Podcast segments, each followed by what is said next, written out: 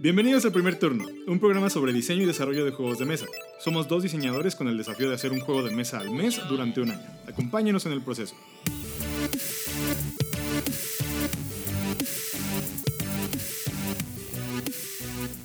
O sea, ya ahí empezamos, ese fue el clip. Sí, ¿no? ok. Este, ¿cómo estás, Rayton? No sé cómo Todo- empezar. Tenemos un intro, ¿no? Ah, pero ya lo puedes cortar. Sí, lo acaban de escuchar. Ah, perfecto. Increíble. Produ- producción. Trucos de producción. ¿Todo bien? ¿Y tú, Jorlo? ¿Cómo estás? Cansado. ¿Cansado? Cansado, pero Porque tenemos un anuncio muy grande que hacerles, ¿no? Yo sé que es muy grande. Yo estoy muy orgulloso. gracias. Sí, está padre. Eh, sí, bueno, la semana pasada tuvimos el lanzamiento de, de Pocket Love, el juego en el que llevo trabajando un año con mi estudio en el que trabajo. No es mi estudio, Hyperbird. Este, es mi day job, es lo que me da de comer. este, Gracias a lo que podemos hacer esto. ajá, nos podemos costear los jueguitos. Y pues nada, salió el juego y pues fue muy bien, pero fue una semana de mucho trabajo y siento que todavía me estoy recuperando. Pues es que lanzar un juego no es fácil. Sí, no, fue casi un año. Casi un año de trabajo está muy cañón. Y pues además, todo lo que hablamos la vez pasada, ¿no? Del estrés y de cómo se junta todo para, para hacerlo y para poder eh, ponerlo allá afuera. Todo lo que conlleva el publicar un juego. Sí, pues somos un equipo bastante grande. Eh, digo, tenemos varios juegos en desarrollo, pero pues igual pues Pocket Love pasó por muchísimas manos a lo largo del año y pues sí fue un esfuerzo monumental. Pero véndelo. ¿Qué es Pocket Love? Güey, no ¿Dónde lo la- pueden encontrar? No soy la persona indicada para hacer esto, ¿Cómo no? ¿Cómo no? ¿Cómo no? Si no lo haces tú, lo voy a hacer yo. Es un juego eh, de decoración. Tienes una casita, con, haces tu personaje y tu pareja y una mascotita y vas comprando mueblecitos y los vas acomodando, un poquito como, como este Animal Crossing Lite eh, para móviles. Y pues nada, está bien bonito, lo encuentran en la App Store y en la Play Store. Para sus celulares, para los que no entendieron. Android y iOS. El 2022, los que no les llegó el memo. Está muy chido, son wholesome games, ¿no? Como esa, ese género que hablamos el otro día que hablamos de unpacking. Sí. Es- de nuevo, estas pláticas no las escucharon ustedes, son pláticas que tenemos Carlos ya de la nada. que si quieren, de nuevo, nos pueden decir y con todo gusto las podemos grabar, si ustedes nos, nos dan el gusto. Sí, Y- pero totalmente, es como un juego cute, relajante, te juegas un ratito al día, y acomodas tus mueblecitos, vas creciendo tu casa. Y sí, la verdad es que ya, ya que salió y que puedo estarlo jugando en su versión de release, Sí. eh, sí lo he estado jugando, la verdad, y lo recomiendo. Pues sí, todos lo recomendamos. Yo estoy muy orgulloso de mi amigo y todos hemos estado viendo cómo está el juego y cómo he estado trabajando en eso. Está muy padre, es muy padre ver eh, Los frutos de tu trabajo. los frutos de tu trabajo, exactamente. Sí, señor. Qué chido, me da, me da mucho gusto. También, eh, otra sorpresa, cambiando de tema, ahora nos están viendo. Hola. Posiblemente lo están viendo. Sí, que- bueno, sí, posiblemente, porque eso no significa que vaya a salir Exacto. el video. Está- estamos grabando, está la posibilidad de que ustedes lo estén viendo en YouTube, está la posibilidad de que lo estén escuchando y digan que está en video, Sí. está la posibilidad de que no esté en ningún lado en video todavía, pero estamos haciendo la prueba eh, de grabarlo. No, no, no se sorprendan si no está. Esto va a estar muy chistoso si, Si no no, sale en video. Pero va a valer la pena, no importa. Sí, podría pasar, podría pasar. Sí, definitivamente. Pero bueno, Pero la idea es que eventualmente sí sea una cosa. sí, eso es justo Si un este, experimento. si este episodio no está en video, no quiere decir que no vaya a estar en video futuros episodios. Estamos como experimentando, encontrando el formato, encontrando la manera con nuestros recursos y tiempo. Exactamente. Y El si, tiempo es un recurso. si está en video, por favor, díganos si les gustó o no les gustó, porque es, es parte importante para que esto Sean gentiles estando- con nuestros rostros. Por favor, por, muy gentiles. Tengan mucha gracia ahí en mu- mucho espacio para ser amables. por favor. Eh, y eh, ojalá les guste, porque si no les gusta, no sé qué vamos a hacer. Seguirlo haciendo en audio. Seguimos haciendo en audio. Y muy probablemente, si no les gusta, yo diga también, no me importa, lo quiero sacar en video. Yo también. Y lo sigamos grabando así hasta que consiga algo mejor o consigamos algo mejor para grabar. Sí, Yo no tengo problema. sí tiene, tiene múltiples ventajas el formato de video. Estamos planeando en vivo. Dejemos de planear en vivo. Sí. Empecemos a. Estamos evadiéndonos, empecemos a hablar de jueguitos. Quedamos que íbamos a hacer un juego de dados sobre vampiros. Ajá. ¿Ok? Dados y vampiros. Que aprovecho para hacer como una aclaración. Está en. Está el, el- el jam de Itch. Está la liga ahí abajo si quieren inscribirse y participar con nosotros. Les quedaría medio mes, de que, bueno, un poco menos porque febrero es corto. Lo avisamos a finales de enero. Ajá, pero a, a finales de febrero tenemos que entregar el juego de, de vampiros. Y además una aclaración eh, sobre el, el reto como tal, sobre todo porque no está escrito en el, eh, en el post del jam, ni lo dijimos tan claramente en el podcast.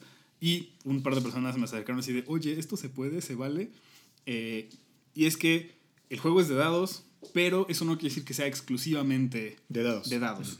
Eso quiere decir que podemos usar otros componentes si ustedes quieren hacer tarjetas, si quieren hacer un tablero, si quieren hacer miniaturas de alguna manera. Eh, Mucha suerte. incluso si quieren hacer un componente digital. Por ahí hubo gente que, que digo, gente de, de videojuegos que me dijo, oye, si lo hago digital es como adelante, ¿no? O sea, eh, el chiste es que sea un juego que use dados. Sabemos que pues, en su mayoría nosotros estamos pensando en como juegos de mesa, dados, Sí. la menor cantidad de componentes porque es más fácil de producir.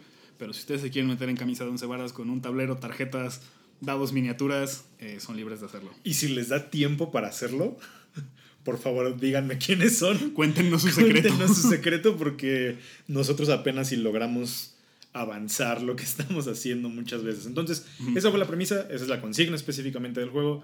Quedan 15 días aproximadamente, aunque febrero tiene 28. Eh, todavía veremos qué hacer con eso, pero muy probablemente 13 lo días. en 13 días. Ajá. Eh, 13 días es muy poco tiempo para terminar un juego. El mes pasado empezamos más o menos sí, así. lo mismo. Sí, sí, sí. Pero bueno, ¿cómo vas con tu juego, Jorlu? Y te quiero preguntar a ti primero porque quiero que lo saques del sistema porque te conozco. Pues am, bien. Am, la verdad es que yo esperaba a estas alturas ya haberlo jugado. No lo he jugado. Ah, pero ya lo tengo más o menos aterrizado.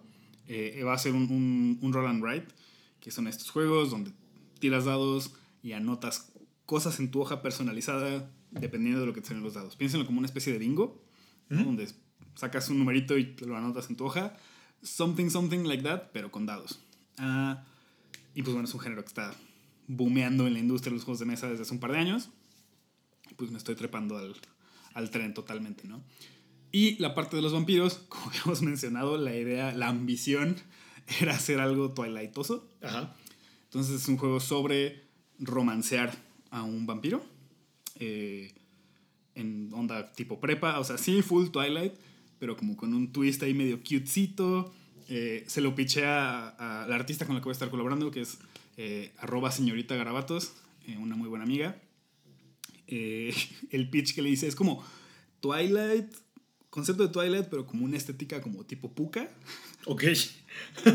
como, como estas viñetitas chiquititas como de romance muy claras. Sí. Entonces la idea es que ahí en tu hoja de, de jugador tienes diferentes ah, actividades, ¿no? O maneras de ligar, así de vestirte chido, este, contar un chiste, ah, ¿cómo se dice? Como tener un- una conversación seria, ¿no? Y todos están representados como con una serie de requerimientos en los dados, ¿no? Entonces, roll and write tradicional, ¿no? Así de que aquí va un 6, entonces hasta que salga un 6 no llenas ese cuadrito. Y pues básicamente es eso. Hasta ahorita lo que estoy pensando es que va a haber unas 6 actividades diferentes y pues las vas a llenar con diferentes reglas, ¿no? Hay spots que requieren números que sean mayores a 5, spots que requieren dados que sean menores a 2, otros que son 3 y 4 y básicamente estoy cubriendo todas las posibilidades de un dado Sí. para darle más importancia a dónde decide el jugador ponerla. ¿no? La idea es que sobre todo en los primeros turnos del juego, pues no tengas dados de sobra, sino que los primeros turnos tengas espacio para todo y todo lo puedas acomodar. Pero conforme avanza el juego te vas quedando con menos espacios en tu hoja, pues se vuelve como una, pues una pesadilla chiquita, ¿no? Y justo donde va ahí como el twistcito chiquitín, son dos.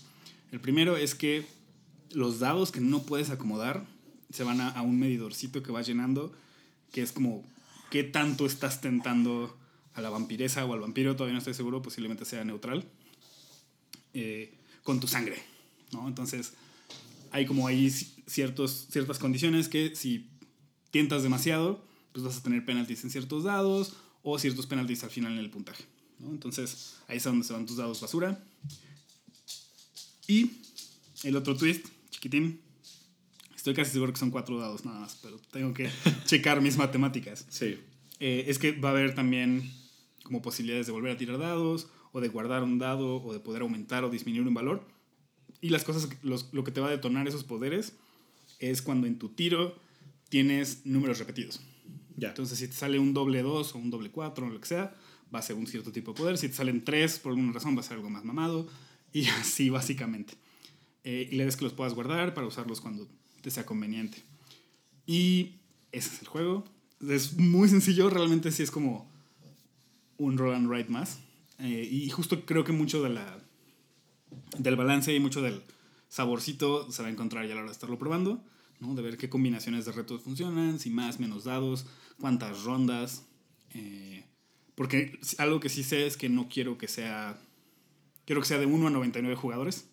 ¿No? O sea, que con un set de dados y tres copias de la, 300 copias de la hoja puedan jugar 300 personas. ¿no? Claro. Eh, y pues ahí es como donde va más o menos mi diseño. Y. ¿Qué opinas, Reito? tengo, tengo un twist más que quiero ponerle, pero no sé si me va a dar tiempo, entonces lo dejo al final. Ok, ok. O sea, no es secreto. Ahorita no lo pueden ver porque es nuestro tripié. Pero nuestro tri- el tripié de nuestra cámara son cinco roll and writes diferentes y tenemos otros dos enfrente.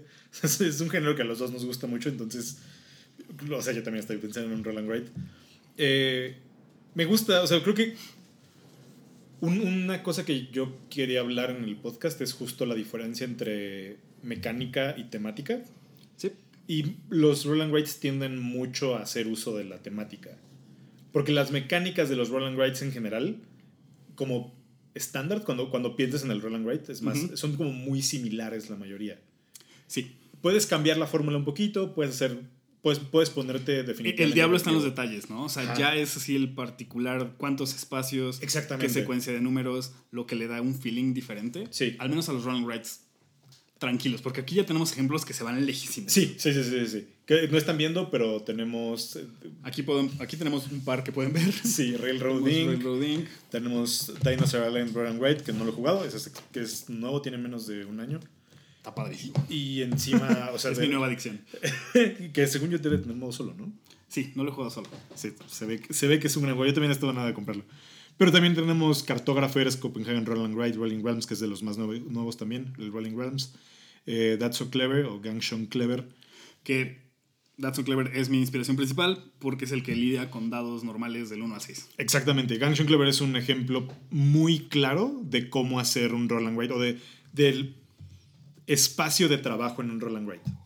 Toma números, hazlos una cadena, cada número funciona para algo diferente. Quiero sacar una hoja para mostrarla, pero no. Sí, pero va a estar un Nos poquito metimos en difícil. un problema. Sí, nos, nos metimos en un problemita un poquito porque justo es el que está eh, abajo del- de la última caja. Eh, entonces sí, o sea, me gustan mucho los roll and writes. Es un desafío que mi cerebro disfruta mucho. Como jugador, ¿no? Como es jugador. Es un, es un puzzle muy sabroso. Sí, sí, sí, sí. Y, es justo un puzzle que sí me veo teniendo una copia de un roll and write puesto por un, un mes en una mesa siempre para despertarme y jugar una partidita en lo que empieza a funcionar, porque sí, es, es justo eso. Eh, me gusta, o sea, creo que, creo que más bien sí estoy en el punto donde quiero verlo y quiero jugarlo para, para saber qué está, porque también al, habiendo- al haber dicho esto, como tú dices, el diablo está en los detalles. Sí. Lo, lo rico de los roll and writes es- son los detallitos entre esta cadena no puede llegar a tanto, o este dado de este color a fuerzas tiene que ir aquí, o estos números van acá. Entonces, esa distribución es lo que hace rico los roll and writes. Yo quiero ver el arte de, de señorita Gravatos porque me gusta mucho lo que hace. Es, es gran, gran artista y la quiero ver, quiero ver su take en este juego, quiero ver su, su interpretación en este juego con esa consigna tan específica. Va a estar cute. Lo, lo garantizo. Creo que justo los juegos de dados son como una de las oportunidades más grandes que tenemos como diseñadores Sí. para, para atraer gente nueva. Ajá. Sí, porque creo que son, son muy sencillos de entender. Porque todos topan un dado y todos han jugado bingo. Ajá. Entonces simplemente es como bingo con más reglas, Y, y todos, pero ya tienes un pie en la puerta. todos disfrutan tirar dados. Sí. Es algo muy catártico. Es sentir los dados en la mano. Originalmente yo quería que fueran un chingo de dados, Sí, sí, sí, sí, sí. pero al final creo que también es, o sea, como diseñador es un problema tener muchos dados porque de entrada tus números se te disparan. Eh, que hablaremos de volatilidad y todo eso, me imagino un poquito más adelante. Sí, ahorita vamos a hablar de eso. Eh, pero también hay una cuestión de, güey, es un juego print to play. No sé si todas las personas que lo vayan a imprimir tienen seis dados de seis. Claro. ¿no? Pero a lo mejor sí puedes rescatar cuatro de entre el Monopoly y el turista. Sí, sí, sí, sí, sí. Entre el, entre el Monopoly y el Risk. Ajá. Porque Monopoly tiene dos dados, Risk tiene dos dados, listo, Ya, rifaste. Y si no, vas a la, a la papelería de la esquina y un dadito de 5 pesos y listo. Y si no, una aplicación de dados en tu celular. O sea, creo que también ese es... No, no es lo mismo, No es el mismo efecto, pero pues ahí está. O sea, sí, sí, de verdad. Saca lo del apuro. hay, de hecho, un sistema... Este, esto lo aprendí... Hay un... Eh, si es un roll and write solitario en... Yo debería estar anotando todas las referencias de lo que estamos hablando porque si no se me va a olvidar. Sí. Eh, Eh, bueno, hay, hay un. lo voy a hacer en mi celular. Hay un Roland Wright que se llama. Quiero recordar cómo se llama. eh, algo Engine. eh, ay, es, es un print to play de, de Board Game Geek. Ok. Lo- Se los voy a buscar y se los paso. Es un juego solitario de tirar dados y escribir en una hoja un roll and write con historia. Ah, ya sé cuál es. Lo Que cubrió Shut Up and Sit Down, ¿no? Que son, ajá, son como dos hojas así muy, muy, muy grandes. Y algo que hace muy bien este juego es justo como los stakes de solo puedes tirar dados tantas veces. Y tienes que ser lo mejor para alocar números en las casillas. Que es como un- una cosa muy importante de los roll and. Pero hacen esto de esas tiradas importantes. Son muchas tiradas importantes, pero como en, en situaciones aisladas. Entonces vas a hacer tres tiradas y esas tres tiradas son muy importantes. Sí. Y eso te da un resultado. Y luego va otra oportunidad otras tres tiradas muy importantes. Y bla, bla, bla, bla. Pero, per- perdón, Sí, justo. no, vale, es que voy a cambiar el tema. Me, acordé nada más muy rápido de. Si, de hecho, si quieren jugar juegos de dados y no utilizar dados, cuando estaba investigando sobre ese juego, encontré un sistema para tirar dados sin los dados utilizando un reloj normal. Wow. Ajá. Entonces, que tienes que aprender como una configuración muy sencilla, como de dónde están las manecillas del reloj. Y si lo vas a hacer así, o con números y segundos, con un reloj digital. eh, y como haces como una, una. Ni siquiera es una suma o una ecuación, es nada más como pones los valores donde estás y eso Es una traslada- relación. Ajá, una relación y se traslada a un número en el lado. Wow. Eso está muy. Me gustó mucho. Y me acordé de eso y lo quería decir, aunque no tiene nada que ver. Está muy chido, está muy, muy chido. Este, querer es poder. Sí, sí, sí, sí. Podríamos hacer un juego donde tu único componente es un lápiz. Y creo que ahora ya. Sin papel. ahora que- Pero bueno, ya, ya veremos a dónde nos lleva el resto del año. Pero justo ahorita quería mencionar este un- uno de los problemas que hay actualmente con mi juego. Y es que tengo esta ambición de hacerlo de 1 a 99 jugadores, bueno, 1 a N jugadores. eh, pero una de las mecánicas centrales, que es esto de los dados dobles, Sí. eh, pues mete como a cierto ruido, ¿no? Porque una cosa es tú tirar los dados y tú sacar los dobles y, se- y sentirte como, esos dados son míos, güey. Yo lo tiré, ¿no? Fue azar, pero yo lo tiré, ¿no? Ah, entonces, igual está medio raro como que ese poder se le dé a todos, pero pues sería la única, la única manera, ¿no? Entonces, me reservo el, me reservo el derecho de reducirlo a dos a cuatro jugadores, uno a cuatro jugadores, eh, si eso se vuelve un problema. Claro. Pero idealmente sí me gustaría que fuera, o sea, me encanta cuando un juego se puede de mil personas, casi nunca sucede, pero pues, güey, poder tener así un, una noche de no bingo, Sí. siempre está cool. Y, y además, o sea, una cosa que yo tengo como muy. Como una, una cosa que quiero hacer simplemente sí es juntar 100 Chingo de personas y jugar el mismo juego. Y ya, o sea, nada más para ver qué pasa. Que la experiencia no va a cambiar porque los juegos son muy solitarios. Sí, Pero va a estar muy divertido como escuchar los highs and lows de las personas mientras están jugando en el mismo lugar. Es- esa idea me gusta mucho, me llama mucho la atención. Eh, juegos que tienen eso, eh, Welcome to, que está ahí arriba. Welcome to, que es un roll and write, pero en vez de estar tirando dados, se giran cartas y las cartas se aplican para toda la mesa. Exactamente. Eh, de aquí, Cartographers también es para muchísimas Y personas. también es de cartas, ¿no? También es de cartas, ajá, exactamente. Eh, la diferencia entre cartas y eh, dados, pues es la- es- son muchas, pero la más importante es la distribución del azar. Exacto. Esa es como la cosa más, más importante, que ahorita vamos a hablar más de eso porque no vamos a tener tiempo de eso y creo que es justo que hablemos de eso si estamos dejando como cosillas ahí de, de ese juego. Ujú. Pero me gusta, me gusta, me, me gusta como esa idea de, tener un, un poquito de spice en un juego de dados. También creo que lo hablamos al principio, no queremos hacer los juegos más complicados porque... Sí, claro. Pues, Porque al final de cuentas pues, es la primera vez que jugamos con, con un diseño de dados.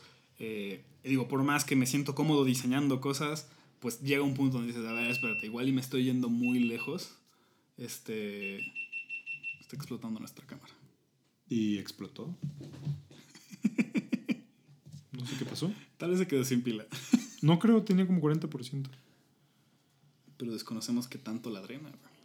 Bueno, eso significa que no tendremos Video. video mientras yo intento resolver la cámara.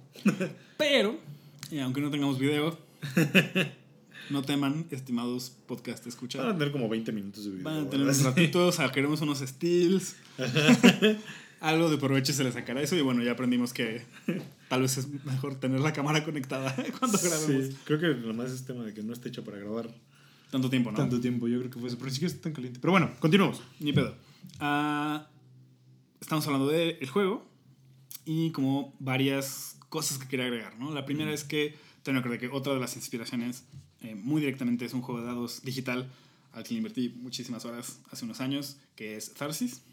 Es un juego eh, desarrollado por eh, Choice Provisions, creo que es el nombre del estudio, junto con Zach Gage, que es un desarrollador independiente de juegos, que pues, colaboró con ellos para ese juego de dados, donde estás como en una estación espacial y es básicamente lo que acabo de platicar, ¿no? Tiras unos dados puros de 6 y los acomodas en diferentes módulos de la nave para que la nave siga funcionando, ¿no? Y eso es más como un juego de estilo sur- survival, donde pues, es ver qué tanto puede sobrevivir tu tripulación con los recursos, ¿no? Cabe Entonces, aclarar que es un videojuego. es un videojuego, ajá, es digital. Y tiene muchas ventajas. Hay muchas cosas que nosotros no podemos hacer con nuestros juegos porque necesitamos papel, dados, este, cálculos mentales que tiene que hacer la banda en la mesa. Entonces, hay cosas que no se pueden hacer. Pero, que creo que Tarsi sí podría hacerse Sí, yo también creo que sí. como un librito y estaría padrísimo. Estaría increíble. Eh, pero bueno, eh, Tarsis es una gran referencia, se los recomiendo ampliamente, está súper chido. Eh, mm, también tiene temas como de canibalismo, porque te puedes comer a tu tripulación y es como todo un, un gancho narrativo, temático y mecánico súper importante del juego, ¿no? Como lograr que tus astronautas no tengan que comerse entre ellos Sí. Para sobrevivir cada ronda. Es un juego muy difícil, además. Es perrísimo. Es estúpidamente difícil, pero es un gran juego. O sea, de verdad, sí. Yo, yo también lo jugué y justo. No lo jugué tanto como me gustaría, ahora que recuerdo.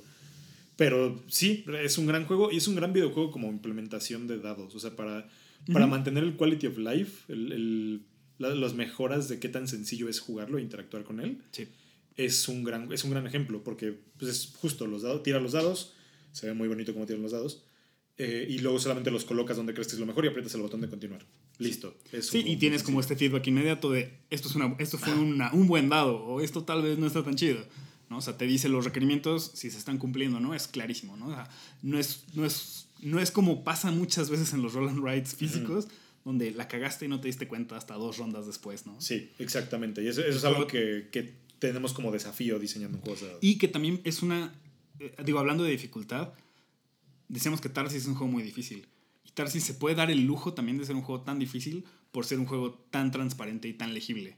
¿no? Donde tú como jugador cachar, el, cachar tus errores, al menos los errores muy obvios, es muy fácil. Sí. ¿no? Hay cosas de planeación a largo plazo que sí se te pueden pasar por arriba de la cabeza y pues ya te la pelaste, ¿no? Pero en un juego donde no tenemos un sistema automatizado que está verificando dónde estás poniendo tus dados, etcétera, lo platicamos alguna vez, ¿no? Cuando hablamos de la diferencia entre videojuego físico y digital, pues si no tenemos esa clase de moderación nosotros, pues también tienes que cuidar que tus reglas sean, pues a lo mejor un poco más claras, un poco más sencillas de, ejecutar, para pues evitar esta clase de, o, o evitar lo más posible, ¿no? Porque siempre va a pasar que hay jugadores que la cagan, que la cagamos, ¿no? Eh, entonces, pues sí, también por eso no me quiero como volar mucho con la complejidad de, de las mecánicas. Porque también, o sea, si lo intentamos llevar hacia ese lado como juego, como juego de mesa, donde podemos dar retroalimentación inmediata sobre lo que está pasando en el juego, el juego tiende a volverse muy sencillo. Porque tienes ya como una clara indicación de qué es mejor y qué es peor. Ajá. O podría irse hacia ese lado, no digo que no, que no puede existir el juego donde se pueda hacer, Sí, pero, pero tener esa retroalimentación inmediata, eh, por retroalimentación inmediata nos, nos referimos a, como lo decías en Tarsis, de repente tiras dados, colocas un dado en una casilla y te dice, ah, esa- ese resultado se ve relativamente bueno, o se ve increíble, o tiene O, un o no te deja colocarlo. ¿sabes? no te deja colocarlo. Este dado no es válido. Ajá. En un juego de mesa no se puede hacer eso, por lo que hablamos en el primer capítulo, de que un juego de mesa se modera por sus jugadores. Y hay, hay mucho mantenimiento de hacer que el juego de mesa funcione. Eso no es nada más que Tarsi se permite ser complicado al ser transparente, sino también que si empiezas a hacer el juego complicado, y más que complicado, bueno, sí complicado, dejémoslo en complicado, no puedes hacerlo tan difícil porque todo el mantenimiento que tiene que llevar el juego de escribir, los dados, checar con una tablita, la hojita, se vuelve ese tiempo que estás invirtiendo en hacer todo eso y en verificar resultados, se vuelve un problema para el juego. Sí. Y ya no es, aunque sea difícil, aunque sea un desafío entretenido, ya no, ya no es tan atractivo por el tiempo que le tienes que invertir. Exacto, hay, hay como toda una, una fase de, de mantenimiento, ¿no? Donde así, ok, ya hice lo que quería hacer, ya hice lo divertido, ahora déjame checo qué pasa. Ajá, déjame ab- abro mi Excel Exacto. para hacer el, el conteo de impuestos de esta tirada. Es como estos momentos súper anticlimáticos cuando estás en una mesa de rol y alguien le pregunta una regla al Game Master que no recuerda y es aguántenme, déjenme checo el libro. Sí. Uf, es lo peor de la vida. Sí. Eh, bueno, no, no, no sé si es lo peor de la vida. Yo como, como GM Es lo peor de los, de los Lo- juegos de rol. odio, güey. Así, si yo me Sí. puedo sacar una regla de la manga con tal de no frenar el juego, me la voy a sacar de la manga. ¿no? Ah, y por eso a veces jugar con gente que conoce muy bien el juego de rol es, es- es horrible porque es como, ah, esa regla la estás haciendo mal. Y es como de, ah, pues chance, pero ahora la tengo que checar. Sí, eso no, no importa en este momento. Exacto, lo, ¿no? lo que importa es la historia. digo, cuando viendo. hagamos un juego de rol, que yo creo que va a pasar, Sí, yo creo que va a pasar. andaremos mucho en ello y en nuestros gripes con el género. Sí, sí, sí. Eh, y pues bueno, entonces ese es mi juego. Sigo pensando en un buen título. Eh, quiero que suene así como cute, horny y gótico, güey. Como lo son los vampiros, así. Exacto. Acabas de hacer el ejercicio de asociación de palabras más directo de, de vampiros. Creo que así se debería de llamar, de hecho. Cute, horny vampires. Y no suena mal. puede ser, puede ser. Puede ser. Este, ah, bueno, y nada más como para mencionar, el- la otra cosa que quiero cambiar de mi diseño, digo, quiero, van a cambiar un chingo de cosas, pero algo que sí quiero hacer es darle como cierta variabilidad al juego, o sea, que, que sí puedas buscar optimizar tu, tu juego y buscar como tu high score Claro. con un juego base, ¿no? Que digas, ah, pues así se romancea a este güey, ¿no? O a esta persona. Eh, persona vampiro. Pero quiero agregarle como una fase al inicio del juego donde se tiran unos dados y esos dados te predisponen a Sí, como los intereses de este vampiro en particular, sí. ¿no? Así de... Como sidear tu juego. Exacto, ponerle como una, pues sí, tantita variabilidad al inicio. Donde digas, ah, güey, te salió un vampiro intelectual, güey. O te salió un vampiro que le maman los deportes. Sí, ¿no? Y eso va a cambiar sí. un poco tus estrategias de cómo asignas tus dados. ¿no? Y entonces ya le agrega como cierta decisión al jugador, porque me imagino que lo vamos a hablar más adelante, pero a la hora de estar tratando, trabajando con azar, nos topamos como con eh, dos tipos de azar diferentes, que estoy seguro que los vamos a hablar. Estoy seguro. Eh, porque estamos hablando de dados, ¿no? Entonces, obviamente va- son juegos de azar, ¿no? Necesariamente si hay dados, si hay cualquier elemento eh, de azar en un juego, pues técnicamente el azar le quita control al jugador, ¿no? Entonces, ¿cómo le damos control al jugador? Tiene que ser por otros lados. Exactamente, es, es lo que hace un juego caótico a un juego controlable y ese slider lo puedes mover hacia donde quieras, no están peleados. Creo que es buen momento para hablar sobre los dos tipos de, de azar. Eh, para, digo, ya lo, ya hablamos para que no se estén esperando de más. Bueno, sí. Eh, los dos tipos de azar de los que estamos hablando es input randomness y output randomness. Es, yo, a mí me gusta traducirlo como azar de entrada y azar de salida, eh, que son, es un término que hizo, que la primera vez que se escuchó, hasta donde tenemos remarcado, es por Jeff Engelstein en uno de sus capítulos de GameTech, si no me equivoco. ¿Es GameTech o Lu- o Ludology? Ludology, cualquiera de los dos. Yo lo escuché en Ludology, pero ya ves que luego publican GameTech en el feed de Ludology. entonces- Exactamente, que es el- este podcast de juegos de mesa que ya les dejamos la- la- el capítulo pasado. Eh, yo solamente tengo un problema porque siempre confundo uno con otro y lo estoy buscando en este Ah, mismo I got momento. Ah, perfecto. Eh, digo, no, no tengo la definición tal cual, pero sí entiendo como las diferencias. Eh, básicamente, eh, Yo, es que yo, yo sé cómo explicarlo, solamente me falta, o sea, siempre me cuesta trabajo identificar cuál es cuál, ah, sí, sí, por- sí. porque sé, por- o sea, cómo se llama nada más, pero los entiendo perfectos. Entonces, uno es. Ahorita, a ver si tú, te, si tú te acuerdas cómo se llama cada uno. Uno es. Supongamos que estamos jugando Pokémon. Entonces, yo tengo a mi Pokémon y mi Pokémon tiene un ataque que tiene 50% de probabilidad de pegar. Y tiene diferentes ataques. Uno tiene 50%, otro tiene 60%, otro tiene 90% y otro tiene 100%. Yo escojo el de 50. Mi decisión es previa al azar. Exacto. Entonces yo escojo que va a hacer X movimiento, mi Pokémon ah, intenta hacer el ataque y ve si pega o no pega. Ese es un tipo de azar. ¿Tú ¿Sabes cuál es? es que siempre los confundo. Estoy 99% seguro de que ese es, ah, es de output, ¿no? Es de salida, según yo, porque quiere decir que el azar va al final. Ajá, creo. Ya me hiciste dudar un chingo. Entonces, no sé, pero Ya- bueno, ya- básicamente tenemos estos dos tipos de azar. Lo ¿no? estoy Cuando- encontrando. y, y creo que la manera más fácil de explicar las diferencias es que lo, lo dijo muy bien Rayton, ¿no? Tienes, tienes algo que implica azar y algo que implica una decisión, ¿no? Entonces, ¿en qué punto está el azar? ¿Está previo al- a la decisión o está después de la decisión? Exactamente. Otra, el ejemplo del otro, esto fue, eh, eh, bueno, este fue uno de los dos tipos de azar, que todavía no encuentro, siempre, me- siempre lo encuentro muy rápido y ahora no puedo, que es tomo la decisión y luego tiro el dado, y luego está el otro tipo de azar, que es primero tiro el dado y luego tomo la decisión. La mayoría de los roll and writes son primero tiro un dado y luego tomo la decisión. Ese es el otro tipo de azar. ¿Cuál es la diferencia de esto? Hay una plática de Ah, lo dijimos al revés. input es primero tomas la decisión, luego el azar. Exacto. Y No, no, no, no, perdón, al revés. Output es cuando... eh, no, entonces sí lo dijimos bien. Sí, Ah, lo dijimos cerebro, bien. Lo dijimos bien, lo dijimos bien. Output es cuando escoges tu Pokémon, escoges el ataque y si pega o no pega es parte del azar. Exacto. Eso es output randomness. Input randomness es decir, yo le estoy apostando a que va a caer el número rojo, el- un número rojo en la ruleta. Y luego se tira la ruleta para ver si cae en el número rojo o no. Creo que los dos que dijiste son output. Eh, Tienes toda la razón. La- Digo- digo, pa- podemos argumentar que la ruleta no es un juego, pero. Sí. Pero sí, básicamente cuando hablamos de output randomness es cuando el azar es lo último que pasa.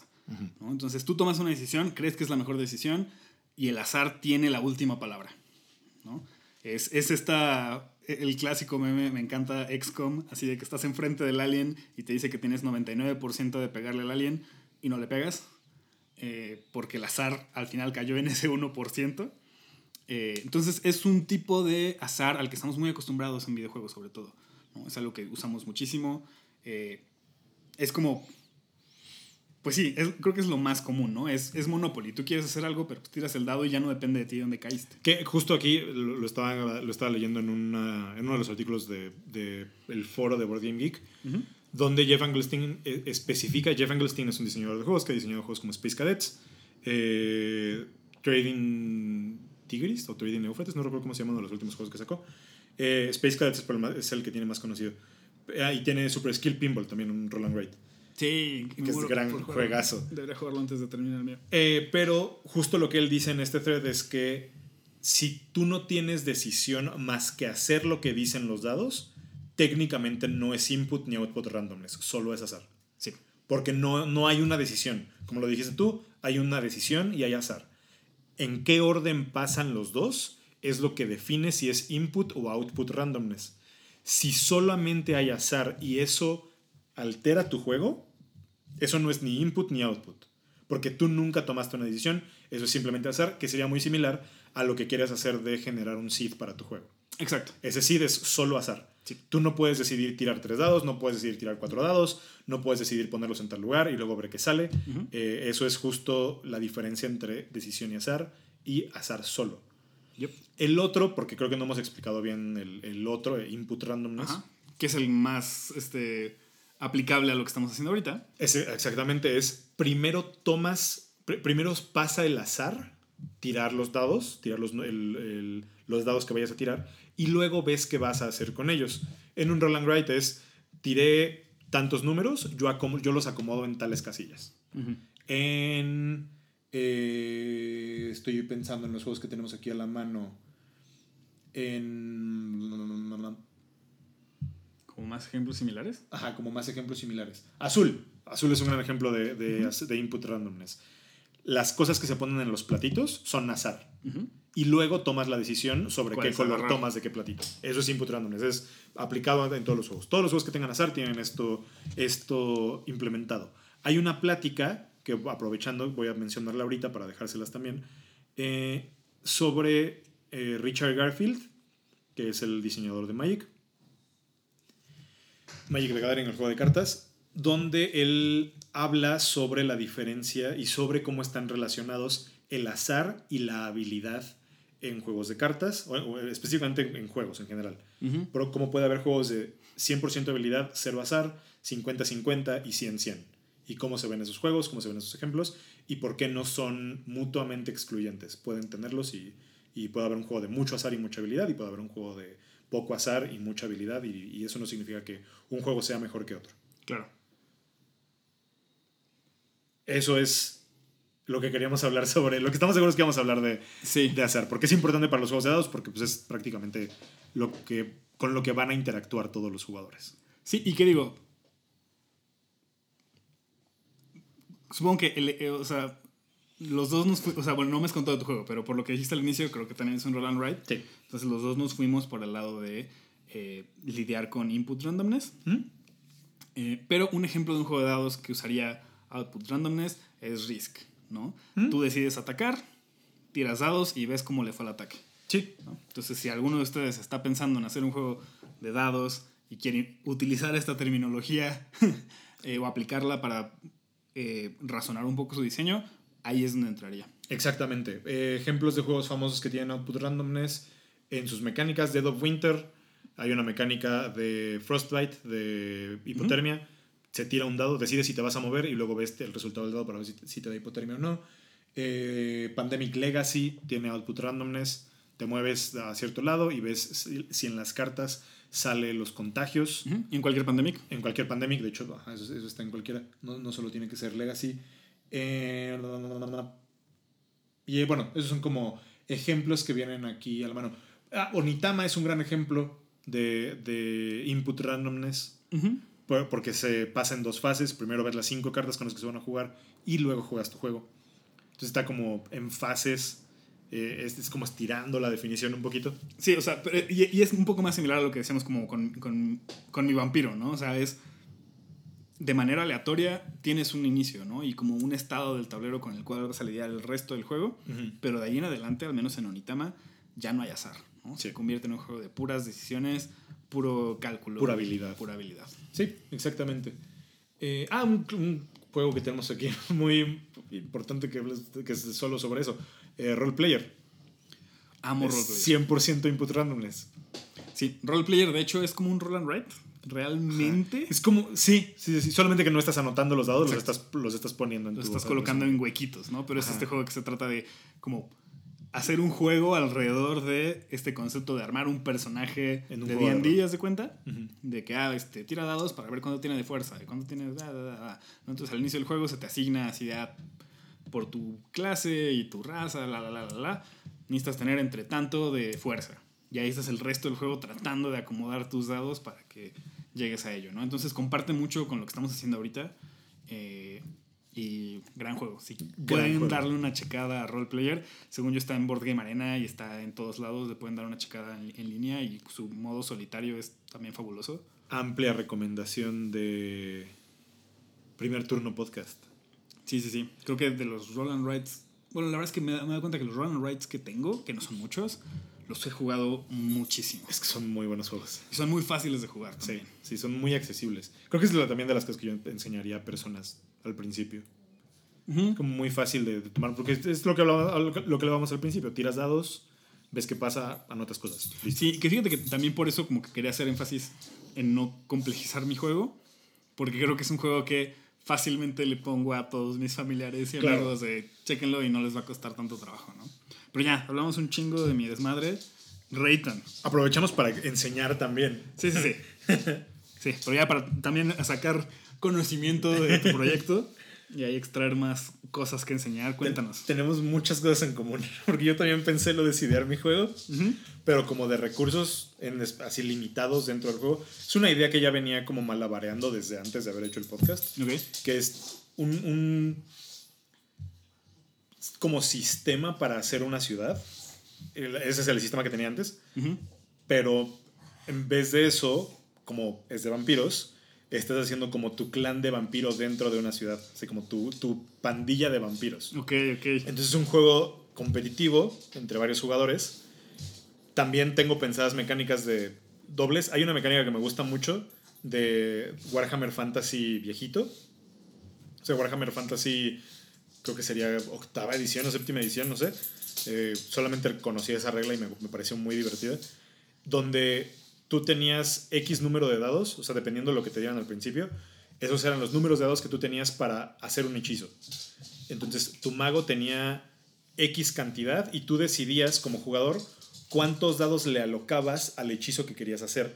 Entonces, si, el- si Uh. tirar un Fireball te costaba 16 puntos, pues tú pensabas si le metías 5 dados, o si le metías 6, o si le metías 4, o así. Fuck. Ajá. O sea, y el resultado de los dados tenía que llegar a ese 16. Tenía que llegar a ese 16. Ajá.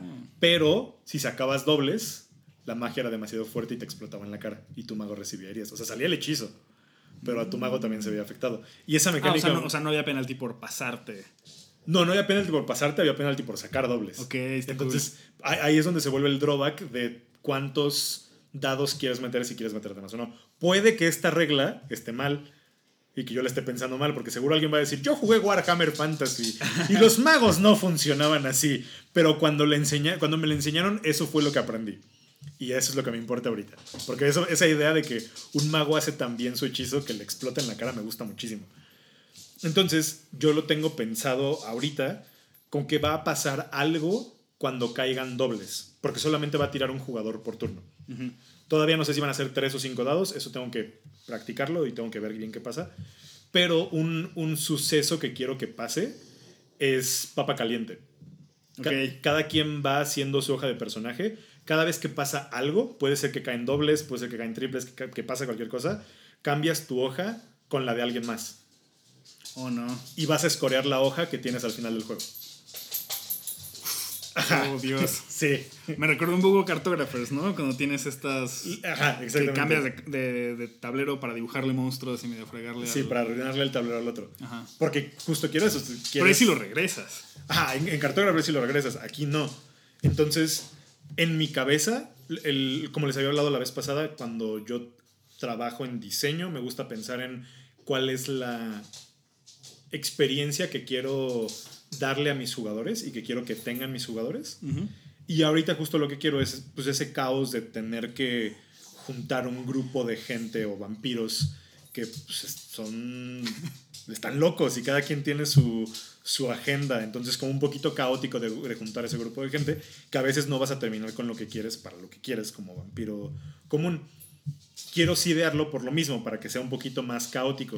Sí. Y el control está dentro de, de cómo van a ser los dados y de cómo van a estar como acomodadas las casillas, que también es mucho de poner números altos en un lugar, poner números bajos en otro lugar, poner corridas. Hay una mecánica para guardar un dado si puedes predecir qué es lo que va a caer. Ok. Si guardas como un valor y si cae, si, tú ese valor lo puedes apostar a que va a caer en una... En, en- dentro de ciertos valores y esa es la única forma en la que puedes llegar a números más grandes que te dan más score. Entonces es como un poquito muy swingy, muy arriesgado de Sí. o todo o nada. Es, es un Mario Party de Roland Wrights por el hecho de estarse pasando las hojas todos y estarse diciendo de cosas porque alguien se quedó con la hoja buena.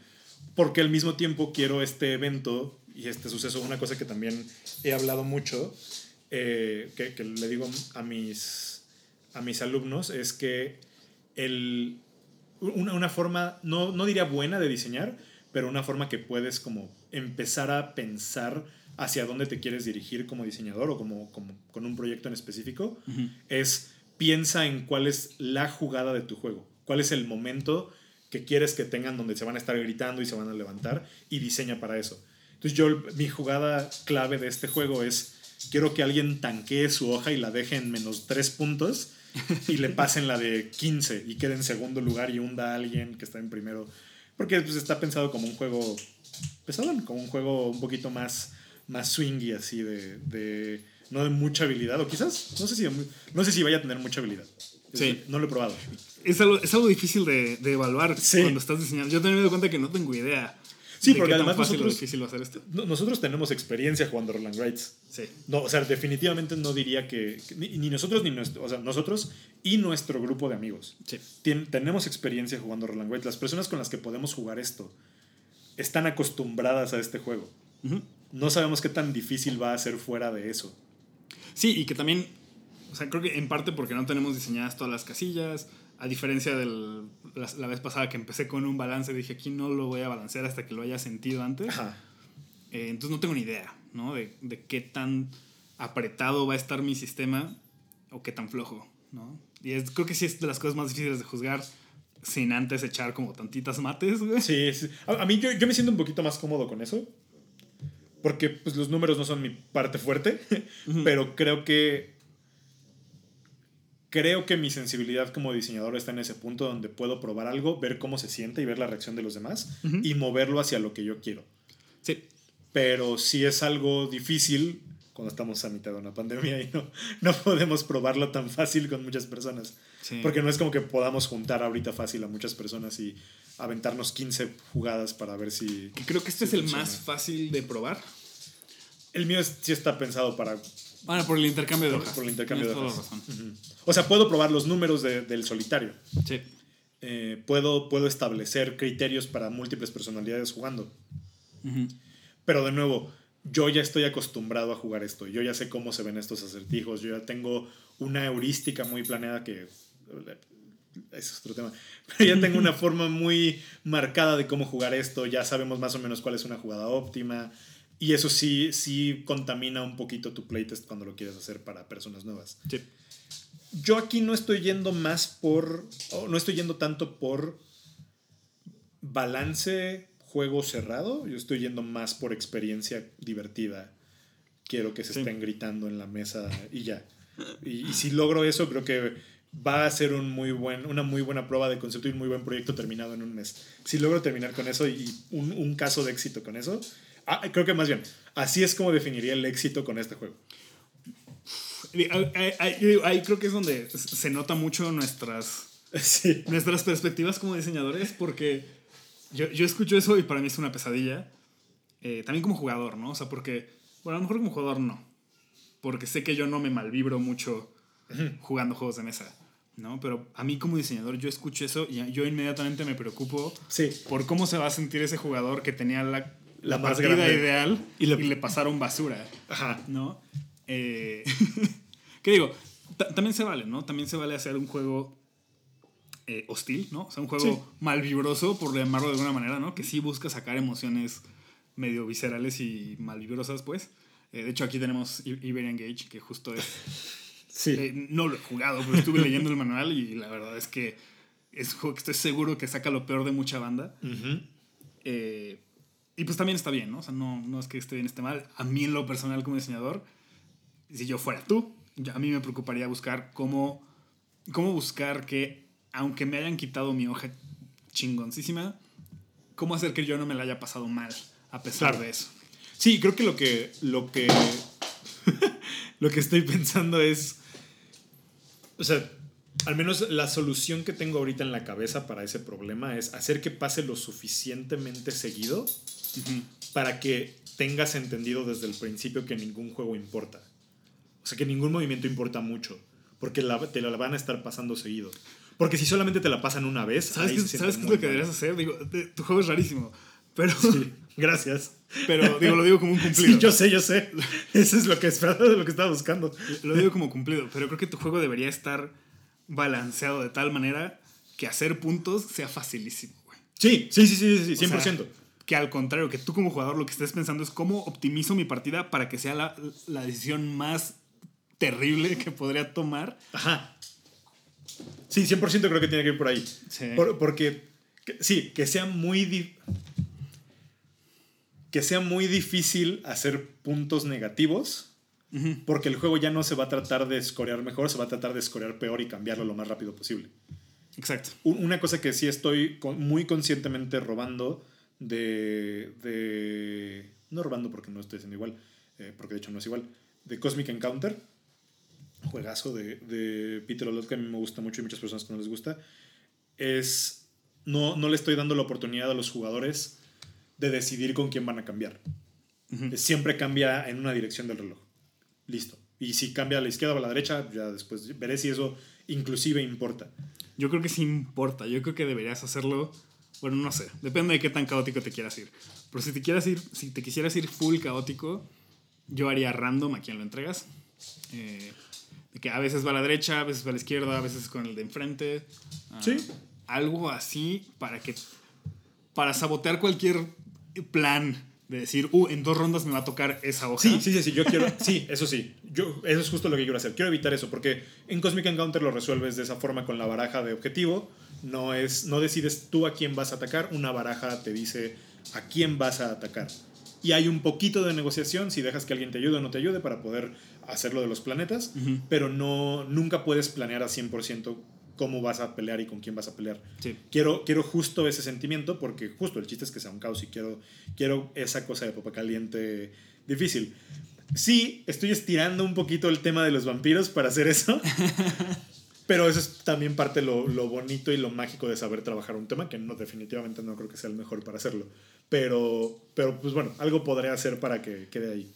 Creo que, o sea, si estás lidiando como con facciones y Sí. justificas el intercambio de hojas como prisioneros o... Exacto, un- no, una cosa que tengo pensadísima hacer es que cada quien tiene su color, cada jugador tiene su color. Entonces puedes ver claramente quién hizo qué. Y vas a ver, o sea, una parte importante del juego es como pienso mantener el score, es tener como una filita de vampiros dibujados así con monitos de palito para que veas quién dibujó cuáles y los tengas así como marcados eh, al final del juego y tenga como esa, esa historia contada al final. Está chido. Es un poquito ambicioso. Creo que es un poquito ambicioso, pero también tiene la ventaja de que no, o sea, digo, no sé, voy a decir algo que a lo mejor no debería decir, pero creo que es un juego que, al cual el balance ni le va ni le viene. Exacto, ¿Sabes? sí, sí, sí, sí. Estás muy libre de las ataduras de buscar un juego justo. Sí, porque mientras más justo es, menos es el juego. Ajá. Entonces, pues creo que ahí va a estar mucho del, del secreto y el, el- el detalle de tu juego, ¿no? El, el diablo en los detalles de tu juego es dónde está esa, ese balance, no en los números, pero sino ese balance en la experiencia de que es muy azaroso, dónde queda el control del jugador, ¿no? Porque hablábamos de input y output randomness y siento que tu juego puede, puede que en el turno a turno sí haya mucho, mucho randomness de input, donde salen dados, tomas decisiones, pero en el macro de tu juego hay un output randomness donde al final no depende de ti qué es lo que te quedas, ¿no?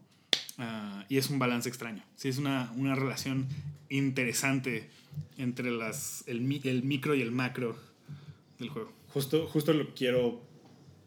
qui- Quiero hacer como ese ejercicio porque creo que algo que hemos visto mucho que pasa con las personas que juegan Roland Rights es el amarrarse a su hoja.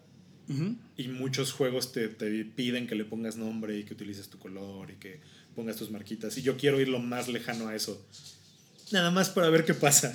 Porque, pues sí, creo que está muy padre el, el desapego de decir, ah, sí, toma mi hoja y ahora te toca a ti. y Güey. saber- Se me acaba de ocurrir algo para tu juego. por favor. Este. Digo, y a lo mejor es como para dejarle un poco más de control al jugador. O sea, sí, ya, ya decías, ¿no? Que cada quien tiene su color, cada quien tiene como su, su impacto en cada una de las hojas. Entonces, no sé si a lo mejor sitúas tu juego en que es una. Pues como guerra de territorio entre pandillas de. de, Mm. de vampiros. Sí, A lo mejor al final del juego, a pesar de la hoja que te quedaste, el impacto que tuvo tu pandilla en toda la sí, ciudad sí, sí, sí. contribuye a tu score, ¿no? Y a lo mejor ahí podrías como suavizar un poco el que nada importó. Eso me gusta. Sí, usted sabía, ya sabía para dónde iba, sí, sí. Sí, como si cada quien tiene su color, ver cuántos vampiritos naranjas terminaron en cada ciudad. Ajá. Para ver quién tuvo más control de la ciudad en, en completo y así. Sí, me Sí, gusta. las, las tratas las hojas como colonias, güey, como Ajá. distritos. Sí, sí, sí, sí. Y ca- no lo voy a hacer para este, pero es el siguiente paso para este juego. Cada hoja es diferente. Es un juego asimétrico. ¿Podría ser? Que, que no es asimétrico porque todos van a pasar por todas las hojas. Eh, Sí. a menos que cada color de vampiro tuviera sus cosas, ¿no? Tuviera su propia regla. Sí, tienes razón. Sí. Ese es el proyecto que sigue después de esto. Después Podría de ser, esto. ahí, ahí está tu, tu seed. ¿no? Sí. Dibuja en unas cuadras, güey. Y luego. Oye, no estaría. No estaría bueno, tengo que pensar en el SID porque todavía no he pensado bien cómo implementarlo, pero justo lo que, lo que quería que el SID hiciera es que te limitara en ciertos recursos de cómo hay y de cómo puedes contratar vampiros. O sea, que no siempre haya la misma cantidad. Claro. Que no sean infinitos, que, que tengas como que conseguirlo desde antes de alguna forma. Ok. Entonces, justo eso quería que hiciera el SID, nada más para que lo hiciera diferente. Pero también es algo que me tengo que replantear porque no sé si ya es suficiente caos con seis jugadores. Yo creo que ya es suficiente caos. O sea, yo creo que el, el cambiar de hoja, el no saber con qué hoja vas a terminar, Es suficiente. es suficiente. Porque incluso, puede- o sea, si al final ya va a importar lo que está dibujado en todas las hojas, depende de tu juego. A lo mejor tú entregas tu hoja con un chingo de dominio de tus vampiros, pero no sabes qué es lo que está haciendo el jugador ahora con tu hoja. Sí. Entonces, a lo mejor para cuando regrese ya te quitaron tu territorio. Entonces, creo que ya hay suficiente caos porque no tienes visibilidad de toda la ciudad todo el tiempo. Eh, está muy chido. Quiero, quiero ver qué pasa con. quiero tener dos meses para probarlo. y No lo tenemos. pasa. Y no lo tenemos. Tenemos 13 días para probarlo y hacer arte y todo. Yo estoy haciendo el arte solo, entonces sí, va a ser. Va a ser toda una, una experiencia. Que Dios te bendiga. Igual este, un, un- un amigo, Ave, eh, dijo que le iba a entrar y estuvo compartiendo como unas ilustraciones de lo que está haciendo. No sé Ah, para dónde va su juego, pero compartió unas ilustraciones y me dijo que si las queríamos usar nosotros también, que sin broncas. No sé si aplique para lo que andas traba- trabajando, pero si quieres los pongo en contacto y si te Muchi- late su arte, entra a tu juego también. Muchísimas gracias. Justo lo que quería era más como ciudades, así, no, no quería como un vampiro en específico, quería como un, un paisaje que te dejara ver como dónde están los, Ya. los vampiros ahí parados para que tú los puedas dibujar tranquilito, pero no tengo ningún problema en checarlo porque Que sí. igual, luego me quedé pensando eh, el otro día que hablábamos de Vampire Survi- Survivor, este juego en Steam Sí, que está sí. partiendo y que platicamos un poco el, el episodio pasado. Que en- estaba viendo entrevistas con el, con el creador. Pues así que el güey hizo el juego porque tenía un paquete, así compró un paquete de assets en algún lugar de sprites de vampiros, que resulta que pusieran como rip-off de Castlevania. Y dijo, voy a hacer un juego con eso. Y por eso el juego se ve como se ve y pues realmente no tiene una identidad particular porque es- viene de otro lado. Y creo que deberíamos colgarnos de eso lo más Oh. posible durante estos proyectos. Incluso podría ser hasta como una variante para próximos este, jams, ¿no? O sea, para próximos meses. De decir, vamos a usar todos este, Este, este, este arte, este ¿no? arte. Que luego es algo que se hace, muy común en los gems. se hace en algunos jams, ¿no? Todos vamos a utilizar esto. Que igual, un así shout out a, a Luis, Luis Quid, Sí. que nos compartió en Twitter ahí este, un tweet de, de Kenny, un, un desarrollador de juegos, creo que es neozelandés, espero no estar eh, metiendo palabras en su boca, pero es conocido en la industria de los videojuegos como el Asset Jesus, porque el güey se dedica a hacer así arte libre de derechos para que hagas tus juegos y prototipes. eh, y justo anunció que iba a sacar un set de como iconos para juegos de mesa. Entonces va a estar en la descripción también para que lo puedan encontrar. Salen esta semana, no sé qué día. Sí. Eh, pero lo más seguro es que mi manual y todo esté tomando esa iconografía de aquí para el real. Sí, es muy, muy importante tener esos, esos recursos. Acabas de dar el spoiler del año 2 de primer turno, de cómo lo vamos a hacer. Nada, sí lo tenemos pensado hacer como un poquito más estandarizado poco a poco, hacer esto un poquito más fácil para ustedes porque hemos tenido la una mejor respuesta de la que esperábamos. Entonces, Aunque también, o sea, siendo como abogado del diablo, a mí sí me gusta la, la apertura que tenemos. Sí. ¿no? Digo, también yo estoy viendo este año como una... O sea, yo estoy viendo estos proyectos como una oportunidad de colaborar con tantos amigos artistas que tengo eh, y buscar así como hacer. Pero sé que es algo que a lo mejor no todos tenemos eh, pues los recursos, ¿no? De estar comisionando a gente para que nos haga ilustraciones.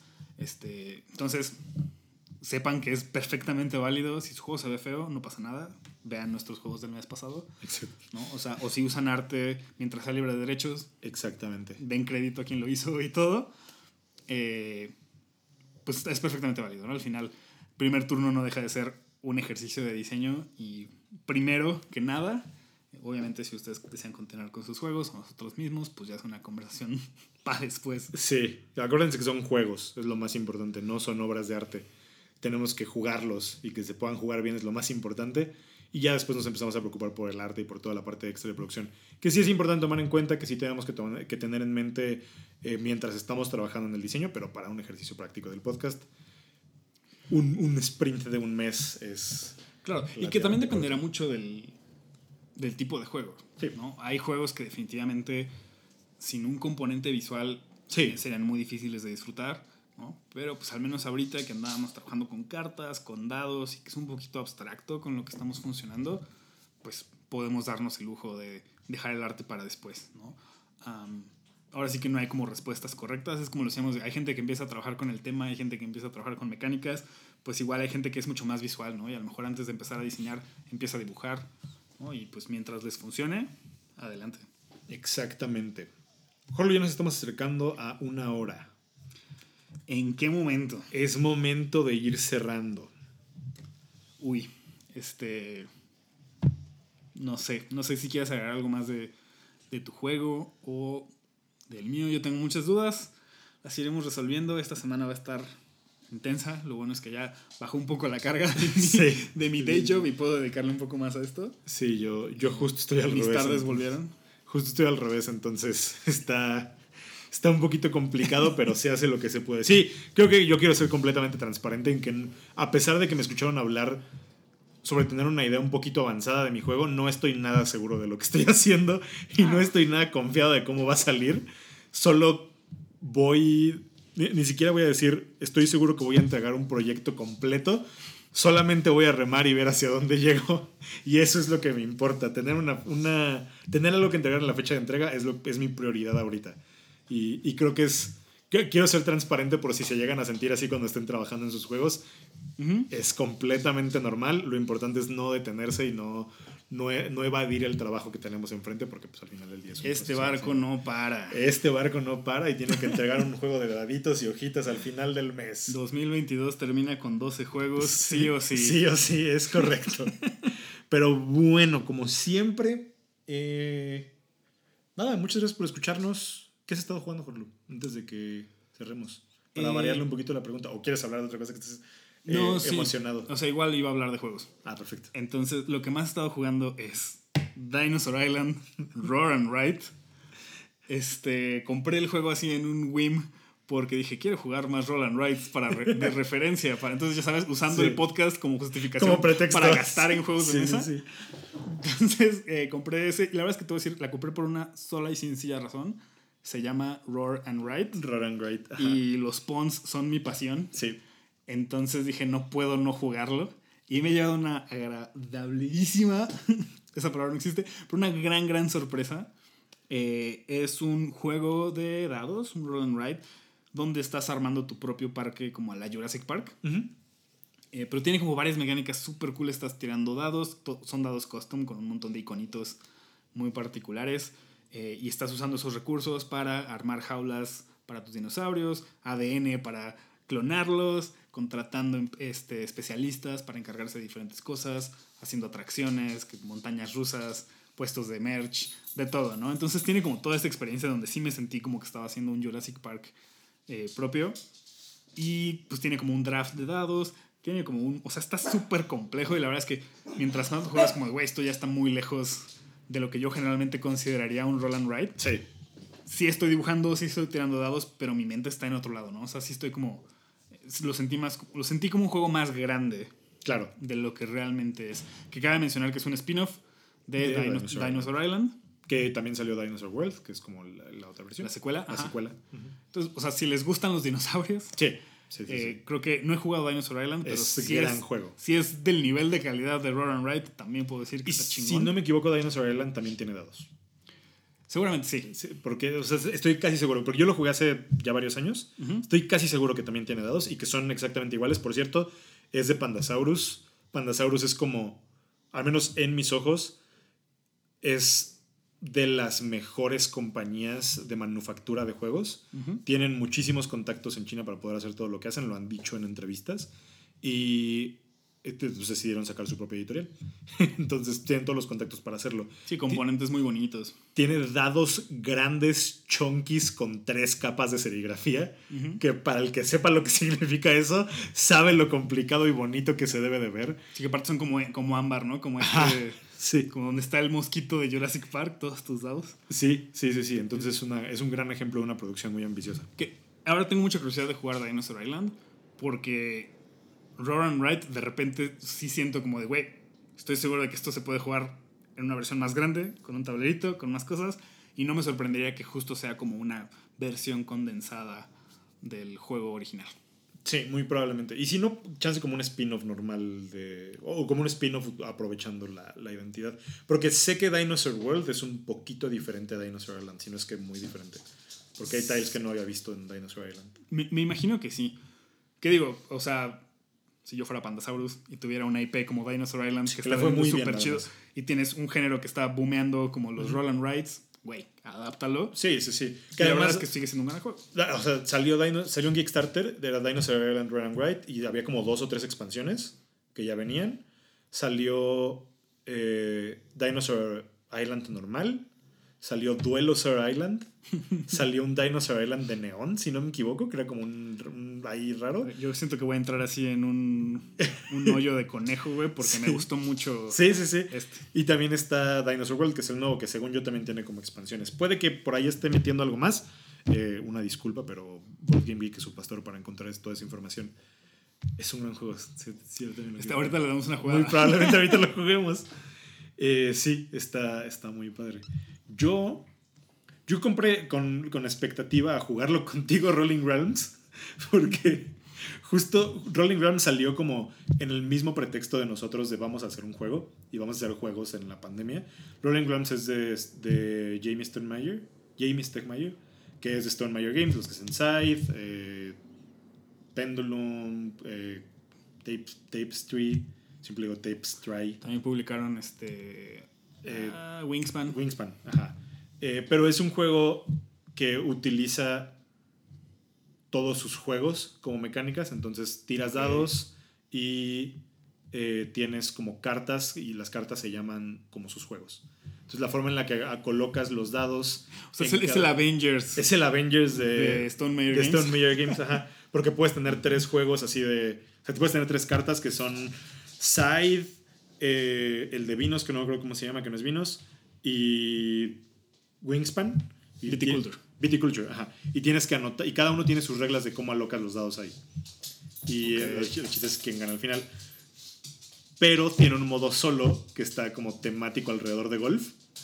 Entonces es como el, el, modo de 18 hoyos, que son con ciertas combinaciones de cartas y me emociona mucho. Y también lo traigo para ver si lo vamos, si lo vamos ahorita más adelante. Pero yo no les voy a mentir, estoy jugando Lost Ark, llevo como 40 horas. Estoy muy clavado en Lost Ark. Me gusta mucho ver el numerito crecer. Y, y ya, así es todo lo que he estado haciendo. Eh, MMOs, mi forma de jugar MMOs es ignoro la historia y llevo a max level no me puede importar otra cosa más que ese número esté lo más alto posible. Y lo está disfrutando mucho, está, está muy bonito y me gusta mucho el... O sea, visualmente es muy bonito, pero me gusta mucho el modo de juego como top-down. Eh, lo quería jugar también con el pretexto de investigar sobre sistemas. La verdad es que lo quiero jugar porque soy un maldito atascado que no conoce otra cosa que tomar juegos más complejos de lo que sabe que les puede dedicar tiempo. Pero tiene como cuatro sistemas diferentes para mejorar tus porcentajes de daño y son sistemas independientes y luego hay otros que se mezclan y cada uno tiene su propio currency, cada uno lo sacas de diferente forma y e, está muy extraño y quería ver cómo, cómo era todo ese, ese modo antes de que pues se desinflara porque sabemos que el, pico más grande de un juego es cuando acaba de salir. Entonces quiero jugar la experiencia aprovechando que es free to play eh, aunque pagué por él. Quiero, quiero eh, aprovechar la experiencia ahorita que todos lo están jugando para estar en la comunidad que todos están metidos. Sí. En vez de llegar cuando el juego ya cayó, ya no hay mucha gente, ya no hay muchos que están hablando de él. Pero hubieras entrado a Final Fantasy el año pasado cuando iba en subidísima. Lo, lo hice, pero no, no, no lo logró. No, no, me, no me clavé tanto. güey, es bien chido. Yo igual, digo, ya no estoy jugando Final Fantasy, pero jugué muchas horas el año pasado. Y sí es bien chido meterte a un mundo así de sistemas. Sí. Digo, es abrumante. La verdad es que sí, es abrumante, pero si les gustan los sistemas, meterte en un juego de este tamaño, pues es como atáscate que hay lodo, ¿no? Eh, mi sugerencia es, si los intimida, sepan que no tienen que enfrentarse a todo de golpe. O sea, si entran a jugar Lost Ark, si entran a jugar Final Fantasy XIV, incluso WoW o cualquier juego así gigantesco, pues pueden ir poquito a poquito. Sí. Yo terminé así las primeras cuatro expansiones de Final Fantasy sin saber para qué chingados era la materia. Y, y Digo, yo, más que por mi conocimiento previo de Final, pero Sí. nunca lo usé, por ejemplo. y yo puedo decir que tú eres la persona más ajena, o eras la persona más ajena a ese tipo de experiencias que no te llamaban la atención en lo más mínimo. Sí, yo, mi recomendación es, están escuchando este podcast porque les gusta el diseño de juegos, no porque son jugadores casuales que juegan de vez en cuando. O al menos les interesa. Al menos les interesa aprender. O quizás son jugadores casuales que están buscando qué pueden hacer. Véanlo como tema de estudio. Denle una oportunidad y que no les cuente a alguien cómo se juega eso. Sí. Porque el juego es completamente interactivo. Es el único medio interactivo completamente interactivo. O sea, es un poquito redundante, pero le llaman medios interactivos a los medios audiovisuales. Los medios audiovisuales no son medios interactivos. No hay punto donde tu decisión como jugador influencia lo que está pasando con el juego. Aunque la aventura esté en rieles, tú tienes que picar el botón para que el monito vaya y le pegue a alguien. Y eso es algo muy único de los juegos. Hay muchas palabras que no tenemos para describir lo que pasa en los juegos. La mejor forma de probar algo es jugándolo. Sí, que también, o sea, es algo que muchas veces, eh, como diseñadores, como cuando vamos empezando, tendemos a querer hacer cosas eh, como lo que conocemos. ¿no? Entonces hay veces que estamos limitados por nuestro, nuestro ba- bagaje lúdico. Sí. Entonces, si les interesa el diseño de juegos, lo mejor que pueden hacer por ustedes y su carrera y su experiencia es jugar de todo. Sí. ¿no? Sí, es sí. darse chance de, de decir, güey, me cagan los juegos de estrategia y ahorita va a salir, no sé, Total Warhammer, lo que sea, güey. Civilization 80.000. Denle chance. Sí. Y oblígate a jugarlo y dedicarle unas horas para entender, porque la verdad es que no tienen que gustarnos todos los juegos, pero hay muchísimo valor en entender por qué a la gente le gusta. Y, y creo Que es difícil entenderlo sin, sin clavarte en ello, ¿no? Y sin encontrarle también tú algo que rescatarle. Yo, eh, una, contándoles un bre- breve parte de mi vida. Hubo un tiempo donde yo estaba en arquitectura, en la, en la facultad de arquitectura, y una de las cosas que primero nos dijeron es, lo que te gusta tienes que hacerlo una vez, lo que no te gusta tienes que hacerlo dos veces. Yep. Porque específicamente en juegos hay tan poco vocabulario para hablar sobre juegos que necesitas ser lo suficientemente vocal para explicar por qué algo no te gusta y dejarlo claro. Porque no tenemos palabras para explicarlo bien. Entonces, saber decir, no me gustan los juegos de estrategia por el tiempo que le tengo que invertir para llegar al mínimo de, dis- de disfrute. Eso es mucho más poderoso que decir, no me gustan porque no me gustan los números. Entonces, mejorar su capacidad para describir juegos es muy importante. Sí. Saber por qué no les gustan los juegos es mucho más importante para poder eh, mejorar como diseñadores y para poder hacerlos. Mi recomendación sí es, si no les gusta un juego, clávense mucho para que vean por qué. Quizás es un poquito difícil, quizás es un poquito frustrante, sí, pero pues así se van a ser mejores diseñadores porque cuando alguien les diga no me gustan los juegos de estrategia, ya saben más o menos por qué. Sí, y muchas veces mi, mi pregunta favorita es, ¿no te gustan? ¿Qué necesitarían para que te gustaran? Ajá. ¿No? O sea, ¿cómo harías una versión de ese juego que a ti sí te gustara? Y lo más seguro es que llegues a algo bien raro, pero hay muchísimo valor también en ello. Y nomás aprovecho esto para extender de nuevo la invitación a que primer turno ahora es un reto abierto. Sí. ¿no? Tenemos, se pueden inscribir, ya tenemos como seis personas inscritas. eh, para que saquen su juego a final de mes. Y si les está gustando el programa, si les está interesando y tienen el tiempo o creen poder tener la mayoría del tiempo, comprométanse a hacer el año completo. ¿Por qué? Porque a lo mejor le entraron ahorita porque les gustan los vampiros o porque les gustan los dados. Pero el día que les toque hacer un juego de rol, cuando nunca han jugado un juego de rol, va a ser un reto mucho más chido y creo que va a ser un reto donde van a crecer más ustedes como diseñadores y como creadores. Eh, entonces digo, hablándole a los que sí están metidos en diseño, Sí. recomendación, sí traten de echárselo eh, no nada más los meses que les gusten, porque como dice Rayton van a aprender más de los que no les gustan Sí. que de los que sí les gustan. Eres tan buen diseñador como tu bagaje cultural. Eso es súper importante. Eres tan buen diseñador de tan buen diseñador gráfico como más materiales conoces. Eres tan buen diseñador arquitectónico como tantos edificios has visitado. Eres, es muy importante estudiar tu obra y tu campo de estudio más bien. Sí, digo, y que, que no lo es todo, ¿no? Solo es, una parte Claro, de la parte, ecuación, sí, sí. ¿no? Obviamente después está la ejecución, Sí, pero pues si no tienes el conocimiento previo para la conceptualización, para la sea. conceptualización, pues ya tienes un problema de entrada, ¿no? Ujú. Sí, sí, sí, sí. Entonces, jueguen un chingo. Este rant me encanta. Si quieren que tengamos estos rants y estas pláticas de nuevo, se los pedimos que nos lo digan, porque nosotros podemos hacer esto por mucho tiempo, pero pues necesitamos que haya interés para hacerlo, porque si no, lo mandamos. eh, no sé, pero lo vamos a seguir platicando nosotros cuando nos veamos y no lo vamos a grabar. Entonces, O sea, digo, cuenten con el, con el rant durante los episodios de primer turno. sí, pero tenemos. Quiero, quiero que sepan que si les gusta este rant y si este es un rant en el que están interesados, hay muchas horas de este rant cuando nos vemos, entonces avísenos para grabarlo y que, que valga la pena porque tenemos estas pláticas muy seguido.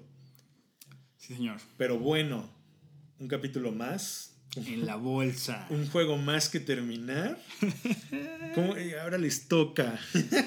Sí, No pues, pues nada, Riton, ¿dónde te encuentra la banda? Ah, sí, cierto. Eh, yo estoy como Rayton en todos lados, R-A-Y-T-O-N, Twitter, Instagram, eh, Twitter, Instagram, ahí es donde estoy más. Entonces manden un mensajito por ahí y platicamos de juegos. Sí, señor. Y a mí me encuentran en arroba dejorlu, T-H-J-O-R-L-U. Y no olviden que abajo está la liga para que se inscriban al, al Jam del mes. Quedan 13 días. Estamos listos. Va a estar perrón. Estar chingón. Si todo salió bien, ya hay un Discord ahí abajo, pero no prometo nada porque lo voy a intentar hacer mañana. Pero si está, si todo sale bien, ahí va a estar para que empecemos a poder platicar con ustedes de una forma más directa y Claro. eh, también pues ver de qué otra forma podemos ahí estar en contacto con ustedes para que tengamos también con quién hablar de juegos, porque hablamos mucho con nosotros, pero... Sí, digo, también creo que, digo, ya que vamos en el tercer episodio. Apenas el tercer episodio. El tercer episodio. Y el, el estrés ya es como si hayan sido seis, ¿eh? Ya que- ese último juego de cartas Ya que me vamos en el marcó. tercer episodio y que vamos viendo que sí se está armando, como aunque sea una comunidad chiquita, pero tenemos ya unas cuantas personas interesadas, creo que ya le vamos viendo valor a abrir como estos espacios eh, para seguirnos la pista, para rebotar ideas, ¿no? Digo, Rayton y yo rebotamos ideas a lo largo de la semana y cada que grabamos, pero también ustedes si quieren rebotar ideas, pues que haya un espacio donde saben que estamos al menos todos en el pedo de los dados y los vampiros por lo que resta del mes, ¿no? Y el que venga y así. Pocos pero locos. Pocos pero locos, un abrazo. Uh, les toca. Y pues nada, les toca mix. Ese fue mi turno. Y con eso termina mi turno. Con pongo esta carta boca abajo y con eso termina mi turno.